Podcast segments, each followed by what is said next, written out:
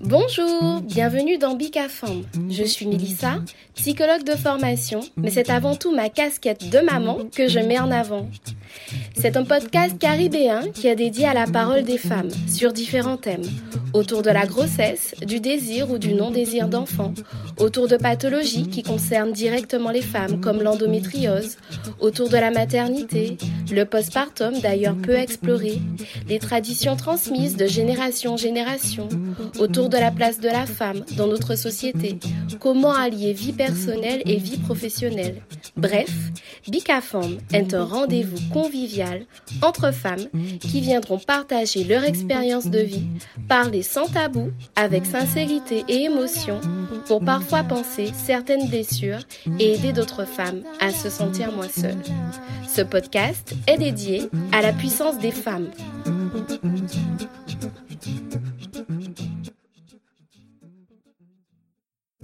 Dans cet épisode, à l'occasion de la fête des mères, Bicaform aborde la maternité sous toutes ses formes. Marie parle de ses grossesses, de ses premiers pas de maman, de sa maternité 30 ans auparavant, mais elle évoque aussi le départ de ses enfants, étape non des moindres pour une maman. Bref, sans plus tarder, je vous laisse découvrir l'histoire de cette femme puissante qui raconte son parcours avec sincérité et tendresse. Bonne écoute Bonjour Marie. Bonjour Mélissa. Alors tout d'abord, merci d'avoir accepté de participer à Bicafom. Merci infiniment. On va commencer par une présentation. Est-ce que tu pourrais te présenter s'il te plaît de la manière dont tu le souhaites? Avec plaisir. Alors euh, moi je suis Marie. J'ai deux enfants et une petite fille, une adorable petite fille. D'accord. On va rembobiner un petit peu le fil. Est-ce que tu peux nous parler de ton désir d'enfant? Est-ce qu'il était présent euh, depuis l'enfance? Est-ce que tu t'étais toujours imaginé maman? Que tu peux nous en parler? Alors, désir d'enfant, euh, non, pas vraiment.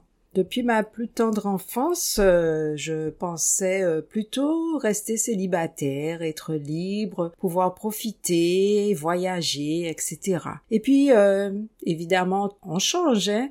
Je suis tombée amoureuse. Et puis, brusquement, eh ben, les plans ont changé j'ai décidé, euh, je me projetais déjà euh, pour être euh, une maman. Voilà. Ok. Et donc du coup, alors cette première grossesse, quand tu apprends que que tu es enceinte, qu'est-ce que tu ressens? Quelles émotions que tu ressens? Est-ce que c'était un projet d'ailleurs? Bien sûr que c'était un projet. Nous nous sommes mariés, j'avais 23 ans, mon mari 24.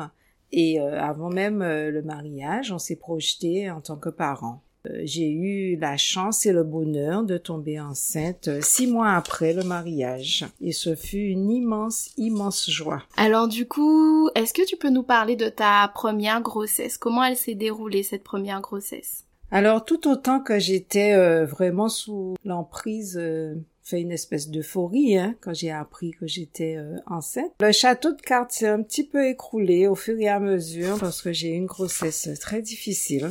Au départ, j'ai bien sûr j'ai eu euh, les vomissements, les nausées. Classique. Classique, bien sûr. On m'avait mhm. dit que c'était juste euh, au premier trimestre. Plus les mois avançaient et plus je continuais à vomir, à être pas bien, mais bon, ça c'était vraiment euh, un petit détail par rapport à toutes les complications que j'ai eues pendant ma grossesse. Alors justement, est-ce que tu peux nous en parler de ces complications? Qu'est-ce qui s'est passé? Alors, euh, jeune euh, fille, pas du tout, du tout informée, ni par le corps médical, ni par mon entourage. Un beau jour, j'ai eu très très mal au ventre et euh, je me suis mise à saigner. J'ai eu une hémorragie très importante et mon gynéco n'étant pas présent ce jour-là, j'ai eu la bonne idée de d'aller consulter un autre gynéco qui m'a tout de suite fait une échographie et qui a constaté que j'avais un décollement placentaire. Et donc patatras, eh bien, euh, il m'a annoncé que c'était très grave et que je risquais même de perdre le bébé. Quoi qu'il m'avait mise euh, sous médication, mais je ne m'en souviens pas du tout. Mais euh, il m'avait surtout prescrit un repos strict. Mhm. Et donc, euh, se retrouver euh, allongé pendant euh, minimum un mois sans ne rien faire, sans vaquer à ses occupations, ça a été plutôt difficile. Mais enfin, le seul objectif, c'était euh, de mener à terme et à bien la grossesse. Et du coup, ça c'était à, quel terme à peu près? Ah, Mais ça, je m'en souviens pas, mais il me semble que c'était au début du deuxième trimestre. D'accord. Mais je m'en souviens pas vraiment. J'ai essayé de rechercher vraiment dans ma mémoire mais comme ça date de quelques petites années. D'accord. Et du qu'est-ce que tu ressens à ce moment-là, au moment où on t'explique euh, que tu peux perdre ton bébé euh, Comment tu accueilles euh, tout ça? Ben, ça n'a pas été facile parce que, hum, comme je te dis, on n'avait pas beaucoup d'informations. Moi, tout ce que j'ai retenu, c'est que je risquais de perdre mon bébé. Donc, j'ai respecté scrupuleusement toutes les consignes médicales qui m'avaient été données et euh, mon entourage, hein, mes parents, ma maman qui était très présente et mon mari, euh, ils ont tout fait pour que je, je, je reste alitée. Donc ça s'est bien passé. Quand j'ai eu le contrôle avec euh, le gynéco, il m'a rassuré que les mauvais moments étaient passés et qu'il fallait quand même être resté vigilant, mais que les mauvais moments étaient passés. D'accord. Et du coup, on n'en a pas parlé. Est-ce que vous souhaitiez euh, connaître euh, le sexe du bébé? Tu peux nous en parler Alors là, c'est une anecdote. Euh, en fait, je sais même pas si on peut étiqueter ça d'anecdote. Alors moi, dès que j'ai su que j'étais enceinte, pour moi, c'était une petite fille parce que j'avais un réel désir d'avoir un bébé, bien sûr, en bonne santé, arrivant à terme mais aussi euh, ma commande c'était d'avoir une petite fille. Donc je m'étais projetée ainsi que le papa, on s'était projeté comme quoi on aurait une petite fille. Nous avions déjà même choisi le prénom de la petite fille. Sauf que ben c'était pas une petite fille. En allant consulter euh, le gynéco qui me suivait, c'était euh, l'échographie euh, pour voir le sexe. Et donc il m'annonce que c'est un petit garçon. Et donc voilà, j'ai été très très déçue. Je me rappelle avoir beaucoup pleuré. Il n'a pas compris pourquoi, puisque Euh, voilà, il, a vraiment pas compris pourquoi. Il pensait que j'avais pas compris que l'enfant était en bonne santé. Parce qu'en général, les femmes qui s'effondrent comme ça, c'est parce qu'il y a un problème de santé. Il a pas dû comprendre. Hein, il a pas compris du tout. Mais enfin, bon. Je suis rentrée à la maison, j'ai annoncé euh, au papa que c'était un petit garçon, et lui, il était fou de joie, bien sûr, hein, puisque fille ou garçon, euh, en plus un papa, en général, ils aiment bien avoir un petit garçon. Donc, il n'a pas compris du tout que j'étais triste, que je pleurais. Et j'ai même appelé ma maman pour euh, lui annoncer euh, que j'étais triste. Sauf que elle, elle a beaucoup paniqué parce qu'elle pensait qu'il y avait un problème. Un problème. Voilà, un problème avec le bébé de croissance ou autre. Hein alors que c'était pas du tout le cas et elle m'a rassurée en me disant que au prochain bébé que j'aurais eu ma petite fille et c'était terminé. Donc ça a duré euh, ce moment là de, de, déception, ça a duré à peu près une journée. Le... Voilà, une journée, le temps de me refaire, de rembobiner mes idées, de me faire euh, l'idée que j'aurais un petit garçon. En fait, c'est ça, c'est que tu t'étais projeté, euh, projeté avec une petite fille, donc c'était le temps d'accueillir, d'accueillir cette nouvelle et puis c'était, c'était passé. Et du coup, cette grossesse après après ce moment d'alitement euh, par rapport à ce décollement placentaire, est-ce qu'elle s'est bien déroulée jusqu'à la fin? Qu'est-ce qui s'est passé? Eh ben non, ça aurait été trop trop simple qu'elle se déroule bien jusqu'à la fin puisque après euh, régulièrement j'ai eu des contractions. J'étais très souvent soit chez le médecin, soit chez le gynéco et euh, j'ai été sous traitement hein. Euh, pour les contractions. J'ai été arrêtée. Évidemment, je pouvais plus continuer à travailler parce que je n'avais pas un travail euh, sédentaire, c'est-à-dire dans un bureau bien installé. Euh, je faisais beaucoup de routes à cette époque, donc c'était complètement contre-indiqué pour une grossesse pathologique, puisque je faisais partie des grossesses pathologiques. Et donc, euh, j'ai même fait euh, une menace d'accouchement prématuré qui m'a coûté une hospitalisation de près de un mois. Hein. Heureusement d'ailleurs, hein, parce que peut-être que bébé ne serait à terme? voilà. Ça pas arrivé à terme? Et du coup, est-ce que tu avais des appréhensions par rapport à, à ton accouchement? Ah ben oui, beaucoup d'appréhension, puisque j'avais commencé euh, les, séances de préparation à l'accouchement avec une sage-femme, sauf que à cause de mon hospitalisation, hein, qui avait duré quand même presque un mois, je n'ai pas pu participer à toutes les séances et donc j'étais euh, pas trop informée par rapport euh, au bon déroulement, d'une part au bon déroulement d'un accouchement, des préparatifs, enfin bref, tout ce qui a trait à, un accouchement euh, serein. C'est ça. En fait, tu n'avais pas pu suivre tout le programme de préparation à l'accouchement du fait de ton de ton hospitalisation. Et du coup, ce fameux jour J, comment il s'est déroulé? Est-ce que tu peux nous en parler cet accouchement? Alors, on peut pas parler de jour J, hein. on va plutôt parler de semaine. parce que cet accouchement a été euh, très très très pénible.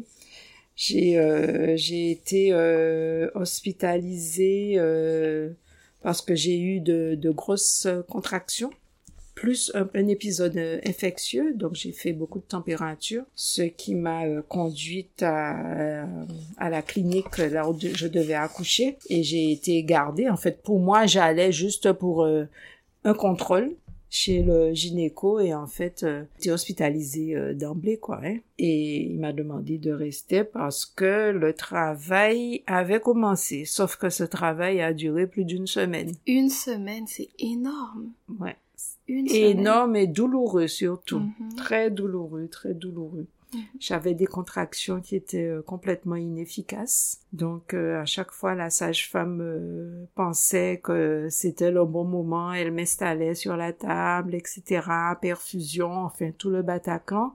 Et puis on se rendait compte que non, finalement, c'était pas le col n'était pas encore ouvert. Enfin, on me remettait dans ma chambre. Enfin, bref, il n'était pas encore prêt à sortir, le bébé. Voilà, il était pas, bien que c'est, on, il est 38 semaines, hein. Et donc, du coup, à quel moment, justement, ben, ça, ça a vraiment débuté et comment il s'est passé? Couchement lui-même, alors, euh, je crois que la veille, mais la veille, la sage-femme m'a fait un décollement euh, des membranes? Voilà, décollement des membranes manuellement. Et euh, j'ai eu euh, très très mal, ça je m'en souviens. On dit qu'on oublie la douleur, mais je me rappelle que j'ai eu très très mal. Et puis après, le, le travail a vraiment commencé, c'est-à-dire euh, l'effacement du col, etc. Sauf que ce monsieur, ce jeune homme, n'a pas trouvé euh, la meilleure idée que de se présenter par la face. Mhm. Et donc la sage-femme euh, a été un petit peu prise au dépourvu. Évidemment, le gynéco n'était pas présent. Hein. Ce n'est qu'un détail peut-être, étant donné que c'était une euh, grossesse pathologique et un accouchement pas trop simple. Le, le gynéco n'était pas présent. Enfin, voilà, c'est un petit détail. Et donc la sage-femme a fait des euh, une manipulation, enfin je sais pas trop comment dire ça. Pour retourner le bébé? Voilà, une mhm. manœuvre, une manœuvre euh, spéciale hein, mhm. pour retourner le bébé parce qu'il avait le cordon autour euh, du cou. Ce qui m'a entraîné hein, mhm. une déchirure totale du périnée. Voilà. Oh là là, ça a dû être hyper douloureux. Et tu avais eu la péridurale? Non, pas, du tout. Pas de péridurale. Oh pas de d'épisio évidemment, donc euh, les souffrances plus plus plus, tant au moment de faire les points de suture qu'au moment des pansements après. Mm-hmm. Les suites, euh, et les suites, voilà, ont été douloureuses. Et du coup, à ce moment-là, malgré toute cette souffrance et toute cette douleur, qu'est-ce que tu ressens quand on te pose ton bébé sur toi, quand tu rencontres ton fils? Ben, euh, je me rappelle très très bien de la phrase que je lui ai prononcée. Hein. Je lui ai dit, oh là là, c'est toi qui m'as fait autant souffrir. Mais je crois que j'étais complètement dans les vapes parce que j'étais hyper, hyper fatiguée. Mm ben après une semaine. Euh, voilà, c'était vraiment la délivrance. Hein, de... En fait, je pense que j'ai même pas profité de ce bonheur quand la... du premier contact avec le bébé. Voilà. Mhm. parce que j'étais vraiment très très très fatiguée. Et du coup, comment se passe euh, comment s'est passé le séjour à la maternité? Est-ce que tu avais aussi décidé euh, d'allaiter? Et comment l'allaitement s'est déroulé si tu avais décidé d'allaiter? Alors effectivement, j'avais décidé d'allaiter, donc on m'a mis le bébé euh, très tôt hein, au sein. Et bon, bien que qu'il y ait de grosses souffrances hein, au niveau du périnée, parce que quand on a une déchirure totale du périnée, on a du mal à rester assise ou Mhm. même allongée. C'était assez compliqué de trouver une position euh, antalgique. Mhm. Mais j'ai quand même euh, tenu à allaiter le bébé. Et concernant euh, l'hospitalisation en elle-même euh, après euh, l'accouchement, eh bien, je suis restée dix jours parce que étant donné que j'avais fait une infection euh, en fin de grossesse, il fallait absolument traiter le bébé par antibiothérapie. Mhm. Donc dix jours d'hospitalisation pour le bébé, pour euh, lui faire des injections tous les jours, des injections intramusculaires. Oh là là. Donc euh, la souffrance encore pour maman. Et du coup, cet allaitement, alors comment il s'est mis en place? Est-ce qu'il s'est mis en place facilement? Comment ça s'est passé, cet allaitement? Ça, je m'en souviens pas très bien, mais je n'avais pas eu spécialement de formation ni d'information. Comme je te Mhm. dis, je n'avais pas eu euh, tout, je n'avais pas bénéficié de toutes les séances avec la sage-femme. Je pensais, je pense que c'était prévu au programme, hein, d'expliquer un petit peu comment allaitait son bébé. Mais dans l'ensemble, ça s'est relativement bien passé puisque j'ai eu les conseils de ma maman et aussi euh, du personnel euh, qui m'entourait pendant toute l'hospitalisation. D'accord. Et du coup, alors, cette fameuse sortie de la maternité, ce retour à la maison, comment il se passe quand vous, quand vous rentrez euh, à la maison avec euh, ce petit bébé Euh, Comment, comment ça se passe? Toi, est-ce que, au niveau de tes émotions, est-ce que tu as ressenti ce fameux baby blues d'ailleurs dont on parle ou pas du tout? Mais le baby blues, non. Je peux pas dire que je l'ai ressenti, non, non, non. Puisque j'ai déjà entendu des témoignages et fait des lectures autour de ça, non. Il y a des moments, bien sûr, où je n'étais pas trop bien.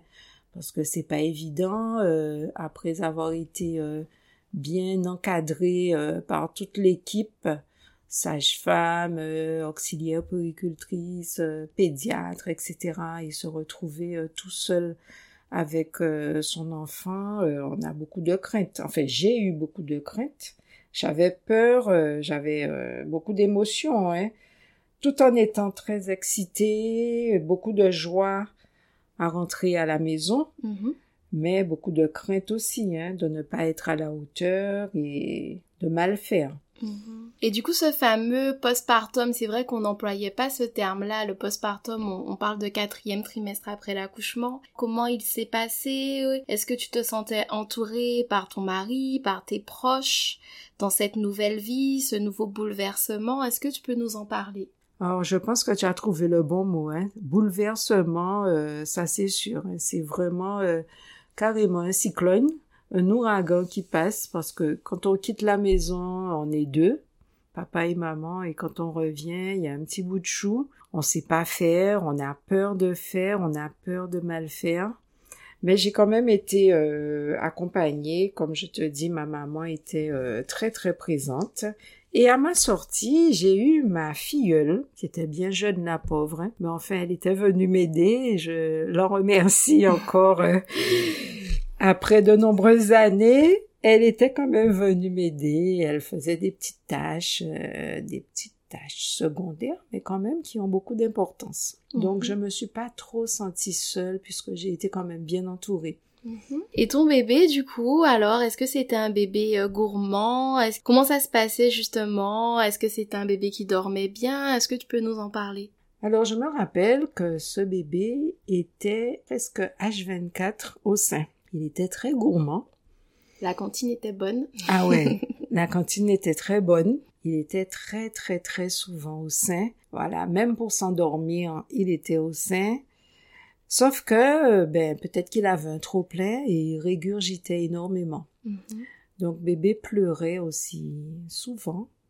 Je pense que il avait euh, des problèmes de hum, RGO. Ce fameux RGO Ce dont f- on parle maintenant, et peut-être qu'on n'en parlait pas tant que ça avant, finalement. Voilà, en effet, je pense que il, euh, il n'a pas été diagnostiqué et le pauvre, euh, il avait du mal à digérer. et C'est vraiment au moment du coucher où il pleurait le, le plus, hein, En position allongée, en finalement. position allongée. C'est Mhm. pour ça que assez souvent, le plus souvent, euh, il était dans nos bras, hein, soit euh, tantôt dans les bras de papa ou de maman ou d'une tierce personne qui était avec nous, qui était venue nous aider. Mhm. Ok, donc du coup pour ce premier bébé, et si on parle de ton désir euh, de ton deuxième enfant, à quel moment vous avez eu ce désir de deuxième enfant? Alors désir de deuxième enfant, il fallait pas me parler hein, de deuxième bébé, hein, surtout après cette grossesse euh, pathologique, cet accouchement euh, affreux et douloureux, traumatique, traumatique, traumatique donc, euh, il fallait vraiment pas me parler de deuxième bébé. Et puis après, euh, ben, j'ai eu envie d'avoir ma fille, hein, peut-être. Et puis j'ai eu euh, vraiment ce désir du deuxième bébé. Ton fils avait quel âge à ce moment-là? Il avait trois ans. Mhm. Et donc alors, quand tu apprends que tu as, enfin, l'annonce de cette deuxième grossesse, qu'est-ce que tu ressens? Ben l'annonce elle est un petit peu particulière parce que j'étais allée chez mon gynéco justement pour lui euh, faire part de mon désir de, de, mener à bien une deuxième grossesse.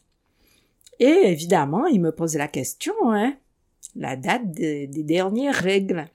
Et moi, j'avais même pas fait attention. Je lui ai annoncé la date des dernières règles et il me dit, après un petit calcul très, très, très rapide, me dit, mais il y a certainement un petit bébé dans le ventre. Je lui ai dit, mais non, c'est pas possible. Puisque ayant eu cette première grossesse où j'ai été malade du début jusqu'à la fin, je lui ai dit, mais non, mais je ne, je ne ressens absolument rien. Mais non, c'est pas possible. il m'a dit, bon, allez, on va faire une échographie. Et puis voilà, il me montre le petit point noir là.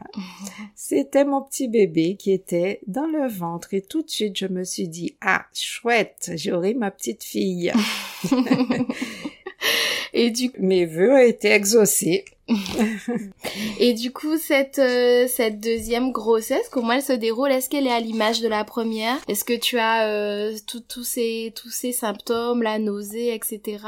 Et est-ce que tu as eu aussi toutes ces complications?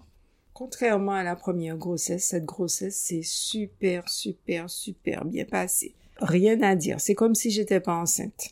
Déjà, j'ai pas pris beaucoup de poids parce que pour la première, j'avais pris plus de 20 kilos. Pas eu de nausées. Et d'ailleurs, euh, le médecin m'avait mise sous médication pour prévenir, je suppose.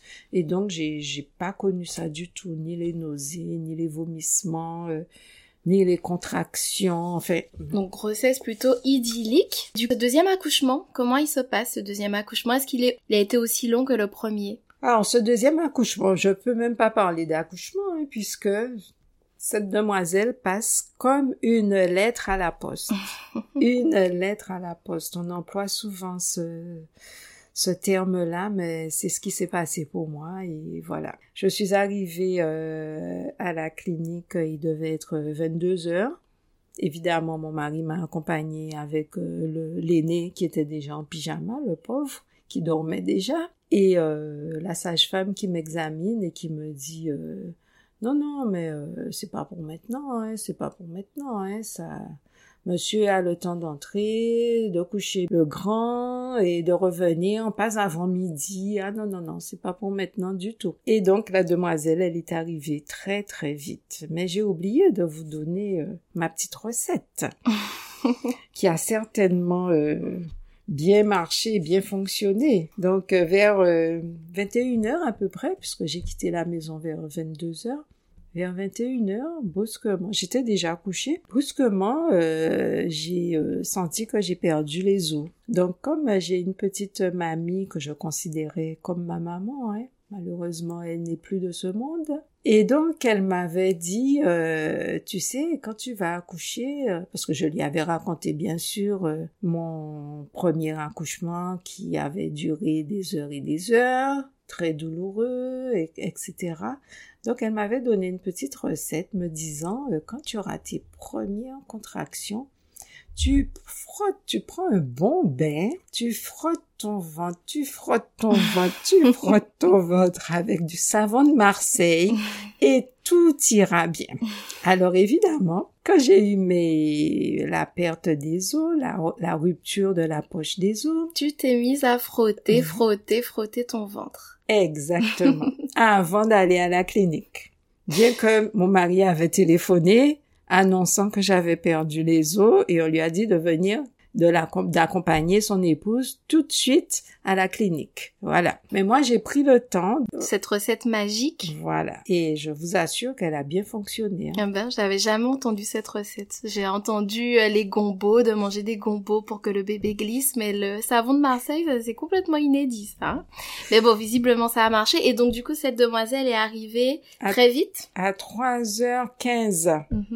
J'ai eu, j'ai failli accoucher dans la chambre puisque la sage-femme m'a m'a installée dans mon lit, elle m'a dit reposez-vous, le bébé elle n'est pas, elle m'a même pas mise sous euh, monitoring, hein. elle m'a dit non non je vous ai examiné, il y a aucun problème, il n'y a aucun signe de début de travail, vous pouvez euh, vous allonger, je viendrai vous voir demain matin tranquillement, etc. Et il se trouve que vers euh, ben, 3 heures du matin, hein, j'ai eu envie d'aller aux toilettes. Et en fait, je pense que j'aurais été seule dans ma chambre, j'aurais accouché euh, sur les toilettes, dans les toilettes de la chambre. Hein. C'est mhm. ma voisine d'à côté qui a sonné et la sage-femme a eu à peine le temps de m'installer euh, sur euh, la table d'examen, la table d'accouchement, sans mettre de perfusion. J'ai même pas eu le temps de mettre la, la chasuble, etc. Voilà, mademoiselle est arrivée. Comme une lettre. Euh, Comme une lettre, à, la, poste. J'ai pas eu de déchirure, absolument eh ben, dis donc, cette recette a bien fonctionné. Hein. Ce, celles qui, qui entendront cet épisode, qui sont enceintes, euh, vous pouvez frotter, frotter votre ventre avec du savon de Marseille. Visiblement, ça fonctionne cette recette. Et alors, cette rencontre avec euh, avec cette cette petite fille tant attendue, comment elle se passe? Ah là là, mon Dieu, mon Dieu, mon Dieu. Quel bonheur, quel bonheur. Je n'ai pas d'autres termes à employer que du bonheur, que du bonheur. Et comment son frère euh, la rencontre aussi avec grand frère Comment comment ça se passe? Est-ce que tu t'en rappelles? Ah oui, je m'en souviens très bien. Le grand frère, euh, ben euh, en ce temps-là, il n'y avait pas de téléphone portable, évidemment. Donc, euh, il fallait attendre euh, le bon vouloir de la sage-femme. Donc, elle a appelé euh, papa sur le téléphone fixe, bien sûr, puisque comme je vous dis, il n'y avait pas encore de téléphone portable, pour lui annoncer l'arrivée de sa petite fille. Et donc, il a fallu, parce que mes parents n'habitaient pas tout près de chez moi, donc il a fallu attendre hein, que ma mère vienne garder euh, l'aîné pour euh, que le papa fasse connaissance avec euh, sa petite fille. Et vers midi à peu près, ben c'est le grand frère qui est venu faire la connaissance de sa petite sœur. Et il était fou de joie, vraiment fou de joie, heureux comme tout. Et du coup, alors, est-ce que tu peux nous parler de ce deuxième postpartum, cette fois-ci, avec deux enfants, avec euh, ton fils aîné et, cette petite fille euh, Est-ce qu'il est, il était plutôt à l'image du premier Et pareil, est-ce que tu étais euh, bien entourée pour cette période-là? Alors, bien sûr, il y a eu beaucoup moins d'angoisse, hein, puisque j'étais déjà pas, nous étions déjà passés par là, donc on savait un petit peu euh, quoi faire. Et euh, c'est un bébé, euh, un bébé très très calme, qui dormait bien, qui buvait pas trop, puisqu'elle est arrivée, elle avait un petit poids, mais enfin petit poids limite. Hein. Elle est arrivée comme son frère à 38 semaines. Et euh, voilà, il n'y a pas eu de souci particulier. Le grand frère euh, voulait euh, absolument m'aider à changer les couche, à donner le biberon, etc. Donc euh, voilà, il était très présent. Voilà, tout s'est très très bien passé. Il n'y a pas eu de soucis particuliers. Et du coup, euh, comment se passait ton quotidien, euh, l'organisation au quotidien avec deux enfants? Comment tu arrivais à concilier vie professionnelle, vie personnelle? Comment comment tu arrivais à gérer cette fameuse charge mentale? Alors, je n'ai repris le travail qu'à disons quatre mois après l'accouchement. Papa était très très investi hein, dans euh, toutes les euh, tâches euh, ménagères. Il s'occupait bien aussi de l'aîné, le conduisait à l'école. bon, j'ai pas eu de problème particulier. Évidemment, je pense avec un petit peu de recul que j'accordais un peu moins de temps au grand frère, mais enfin bon, il n'y a pas eu de difficultés particulières. Mhm. Tu n'as pas ressenti de difficultés particulières dans cette organisation de mère de deux enfants? Et par la suite, alors, entre les, les activités extrascolaires, etc., en plus de l'école, est-ce que tu peux nous en parler de tout ça? J'ai pu euh, prendre mes marques et puis euh, gérer hein, les activités extrascolaires, euh, tout ce qu'il y avait autour hein, de la scolarité, l'aide aux devoirs, enfin, tout ce qu'il y avait à faire je n'ai pas rencontré de problème particulier. Ma maman était très très présente. Donc euh, soit elle gardait les deux enfants, soit euh, elle gardait l'aîné, on s'organisait, soit elle venait passer euh, du temps à la maison. Donc non, je ne me souviens pas avoir eu avoir rencontré de problèmes particuliers. D'accord. Et du coup, si on avance un peu dans, dans le temps, est-ce que tu peux nous parler de du départ de tes enfants? Comment tu as vécu ce, ce départ de tes enfants de la maison? Oh là là, je sais même pas si je peux en parler. je croyais avoir complètement oublié cette souffrance, mais bon, elle est un petit peu euh, ravivée à, à l'énoncé de ta question bien qu'ayant euh, éduqué euh, les enfants euh, en toute confiance, on leur, on accordait beaucoup beaucoup de confiance et ils étaient relativement libres. Hein pas les, euh, laisser pour compte, mais en tout cas, euh, graduellement, on leur a accordé des responsabilités, des sorties, etc. Donc, on a, j'avais l'impression quand même qu'ils avaient une certaine liberté et une certaine autonomie. Alors, le premier, il a voulu prendre son indépendance très tôt. Hein. Il a voulu euh, qu'on lui loue un studio tout près de l'université. Donc, il s'était déjà un petit peu détaché euh, du cocon familial. Mais il restait encore ma fille à la maison. Et donc, euh, elle a eu son bac. Elle a fait une première année euh, en Guadeloupe, mais quand elle nous a annoncé qu'elle, eh bien, qu'elle voulait prendre son envol, elle aussi, et surtout étudier à Paris. Alors là, ça, c'était une autre paire de manches. Mm-hmm mais on ne l'a pas freiné hein, dans ses objectifs, loin de là. Mais je vous assure, euh, je t'assure hein, que c'était euh, très très très douloureux. J'ai vécu, ça comme euh, une espèce de deuil. Hein. J'avais l'impression que voilà qu'on m'avait arraché mon enfant de mon ventre. C'est terrible comme sensation. Je pleurais, je pleurais, je pleurais de toutes mes larmes dans sa chambre. Et j'avais du mal à m'alimenter. En fait, c'était très, très difficile, très difficile. Et euh, je me raccrochais euh, aux futures euh, vacances scolaires. Tantôt c'est moi qui partais la voir, tantôt c'est elle qui venait nous, nous voir en Guadeloupe. Et puis aussi les appels, euh, je, je peux pas, je me souviens exactement du nombre de coups de téléphone qu'on se passait euh, dans une journée, mais je pense que j'ai l'impression que c'était même du harcèlement.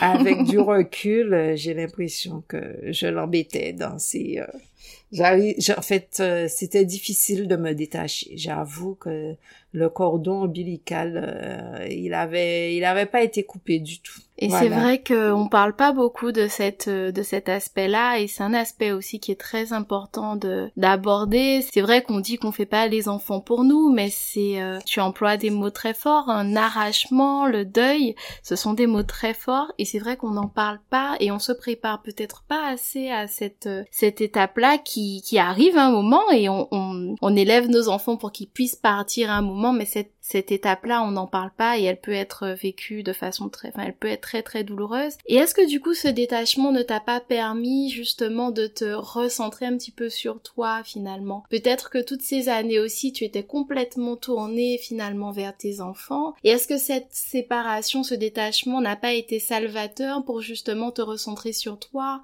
Savoir finalement ce que tu aimais, euh, dans quelle autre activité tu pouvais t'épanouir et t'épanouir aussi autrement que dans ton rôle de maman finalement. Ben oui, c'est ça, hein, c'est que On est maman, euh, parent à, 100%. Et euh, en fait, je dis on. Moi, parce qu'il y a, y a d'autres femmes qui réagissent autrement, j'avais mis euh, ma vie complètement entre parenthèses mm-hmm. Pour tout faire pour l'éducation de, mes enfants, hein, les accompagner dans toutes leurs activités, en fait, bref. Et c'est peut-être pour ça que hum, j'ai eu du mal hein, à me retrouver sans enfant. Voilà, c'est pour ça que je parle d'arrachement et effectivement, ben, petit à petit, euh, bien que la douleur était encore présente, mais j'arrivais à, par exemple, aller faire du sport, m'inscrire à la danse, euh, voilà, en, en, diverses activités, fréquenter euh, des amis, faire des sorties entre amis, ce que je ne m'autorisais pas du tout quand j'avais les enfants à la maison. Et tu as raison euh, de le dire, on ne nous prépare pas à cela du tout. Hein. Mm. Euh, on, nous on, nous prépare à être maman, mais euh, pas pouvoir se détacher de ses enfants. Mm-hmm. Alors que c'était pas du tout égoïste de ma part. Je voulais pas du tout la, la retenir. Hein. Je ne voulais pas du tout, du tout la freiner, ni dans ses études, ni dans son épanouissement euh, personnel parce que je savais qu'il fallait qu'elle grandisse, qu'elle serait pas, que ça serait plutôt pathologique de la garder euh, sous mes ailes. Mais euh, c'est pas évident. Oui, ça a été difficile. Mhm.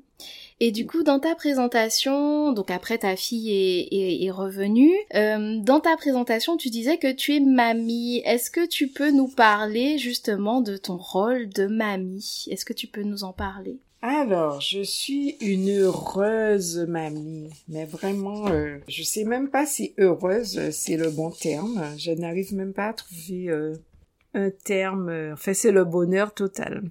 C'est vraiment le bonheur total d'être grand-mère.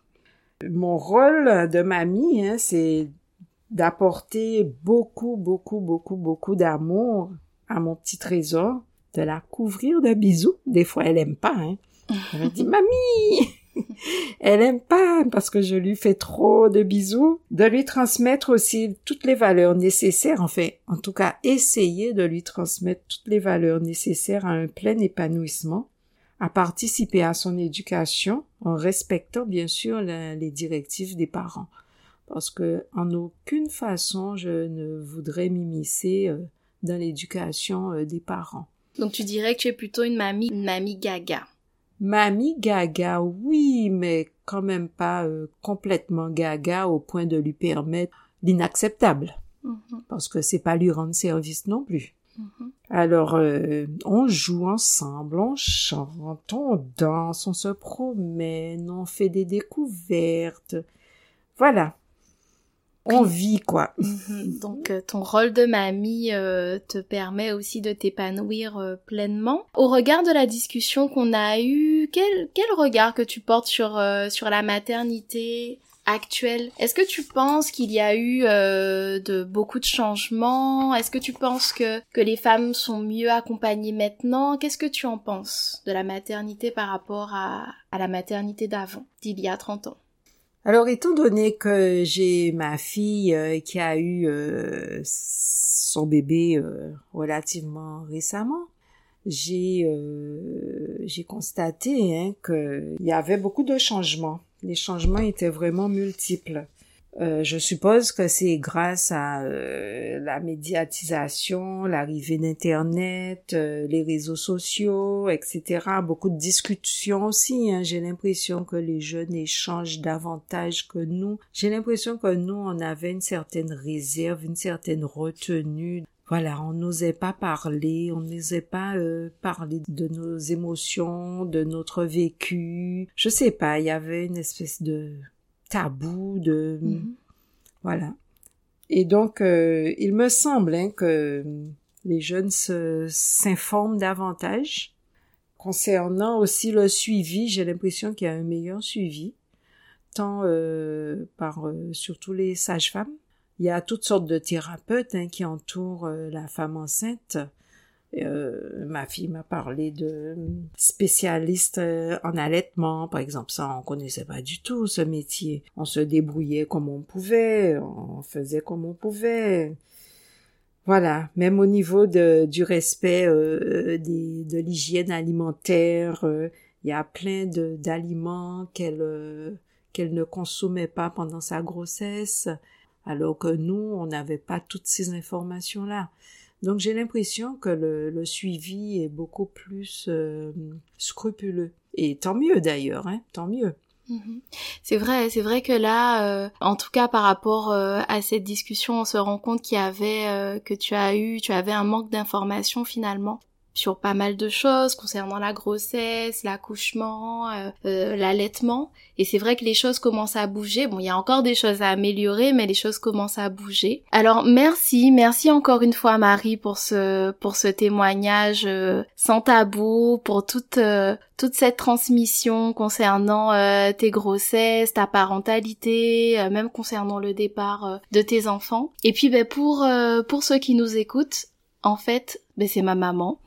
Elle m'a fait le beau cadeau. Euh, ben, ce sera bientôt la fête des mères, donc c'est déjà un premier cadeau pour la fête des mères. De me faire ce cadeau, d'accepter cette discussion à cœur ouvert. Discussion qu'on avait déjà eue, mais peut-être pas euh, avec autant de détails. J'ai appris euh, pas mal de choses en même temps que vous, et euh, et ça me touche beaucoup. C'est avec beaucoup d'émotion que qu'on a pu échanger concernant ses grossesses, sa parentalité, et ben, je la remercierai jamais assez pour la place qu'elle a dans ma vie, pour euh, pour tout ce qu'elle fait au quotidien, pour tout ce qu'elle continue à faire, pour la place qu'elle a aussi dans la vie de ma de ma petite fille. Et puis euh, c'est une maman formidable qui nous a aidé à et qui nous aide à grandir et toujours euh, en développant euh, la confiance, la confiance en nous et du coup qui qui s'est pleinement, on peut dire vraiment pleinement investi dans son rôle de maman et qui s'est parfois oublié d'ailleurs. Et c'est pour ça que c'était important aussi qu'on parle de de cette période là. Et je te dirai jamais assez merci et je pense qu'on te le dit pas aussi assez. ben je t'aime maman et merci, merci pour tout ce que tu as fait pour nous et pour tout ce que tu continues aussi à faire pour nous. Et merci pour ce beau cadeau, cette belle discussion, cet échange. Je trouve que c'est important de pouvoir échanger sur, euh, ben, sur euh, la parentalité, etc. Et je pense que en plus quand on devient maman, ben, on comprend encore plus certaines choses. Peut-être que quand on a ce rôle d'enfant, on comprend pas tout. Parfois, on se dit mais pourquoi elle me dit ça? Pourquoi elle réagit comme ça?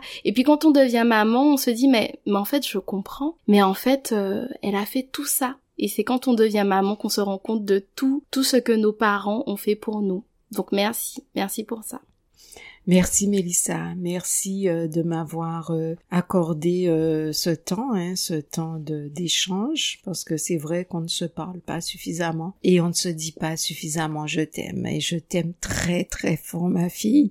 Et je te remercie de m'avoir donné ma petite fille qui est vraiment mon bonheur, mon petit trésor. Merci. Je dis aussi à mon fils hein, merci. Voilà, je vous remercie tous les deux et beaucoup d'amour. Je vous aime très très fort. Merci. Merci maman et puis belle fête des mères et bonne fête des mères pour euh, pour les mamans euh, qui nous écoutent et, et puis avant de terminer cette discussion pleine d'émotions d'ailleurs, est-ce que tu peux te décrire en trois mots s'il te plaît? Euh, je dirais générosité, amour et authenticité. Je pense que ces trois mots te définissent très bien. Merci encore maman, merci et à bientôt. Merci Mélissa.